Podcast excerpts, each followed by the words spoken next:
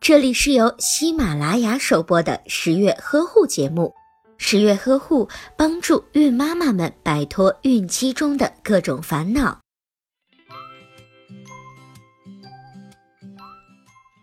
虽然说全职妈妈能一直照顾和陪伴宝宝，但是现如今能够在家做全职妈妈的宝妈并不多。那么，这些上班族的妈妈就是不称职的妈妈吗？其实，之所以说全职妈妈对宝宝有好处，是因为宝妈在宝宝需要的时候，能够快速的做出正确的回应。宝宝感觉到了持续的、可预期的回应，就会更加积极的发出需求信号，从而宝妈和宝宝的互动就会越来越多，关系也就会越来越和谐。但是，宝宝并不是二十四小时都有需要。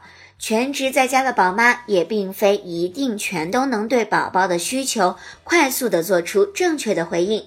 说简单点，花了时间多少并不重要，重要的就是宝妈要和宝宝保持亲密关系，也就是要保证高品质的亲子时间。在二十世纪八十年代，就有人提出来了高品质的亲子时间这个概念，但是当时只是针对工作繁忙的爸爸们。慢慢的发展到了上班族的妈妈也同样适用。高品质亲子时间其实就是在跟宝宝相处的时候，享受宝宝成长的各个阶段，与宝宝共同成长，相互敏感，相互塑造，相互提高。这些对于全职妈妈来说是很容易做到的。可是那些因为经济原因不得不工作上班的上班族妈妈们，应该怎么做呢？今天十月君就来帮助你解决这个问题。第一项，要好好的利用假期。每一位宝妈在生完宝宝上班之前都会休产假。有些宝妈因为一直担心上班了之后没有办法带宝宝，所以一直处于焦躁的状态，这样只会导致自己的心情不好，从而影响到宝宝。在休产假的这段时间，尽量不要考虑以后的工作。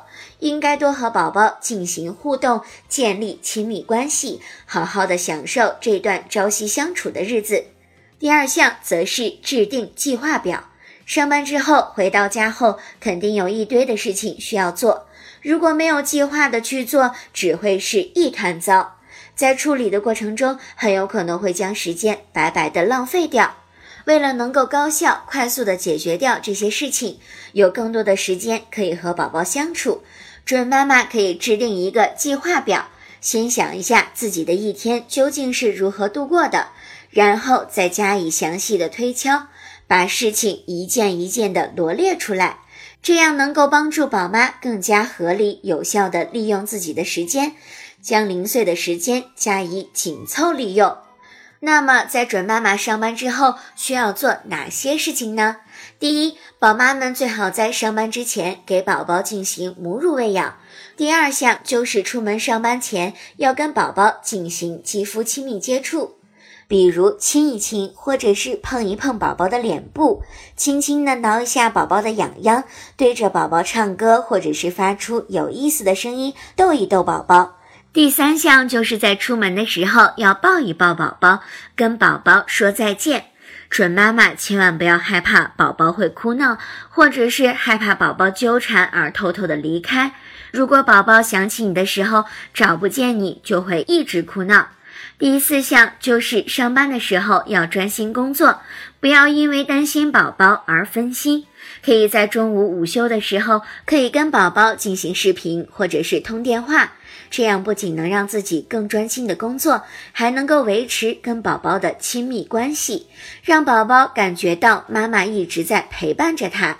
第五，下班回家的时候，最好是一边喊着宝宝的名字，一边进家门。见到宝宝了，要第一时间的抱抱他，摸摸他，或者是亲一亲他。即使是在宝宝睡觉的时候也没有关系。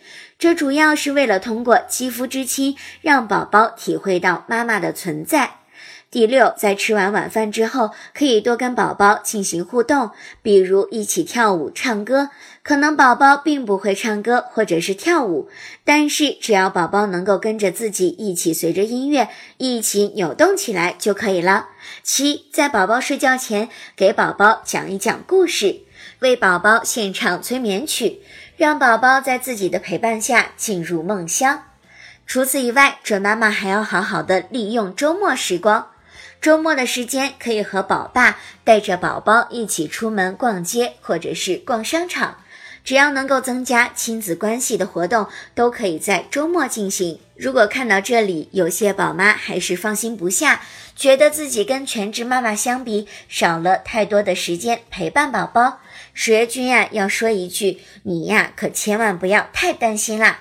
因为上班族的妈妈带出来的宝宝，相比全职妈妈带出来的宝宝，会更加的独立，也会更加的坚强一些。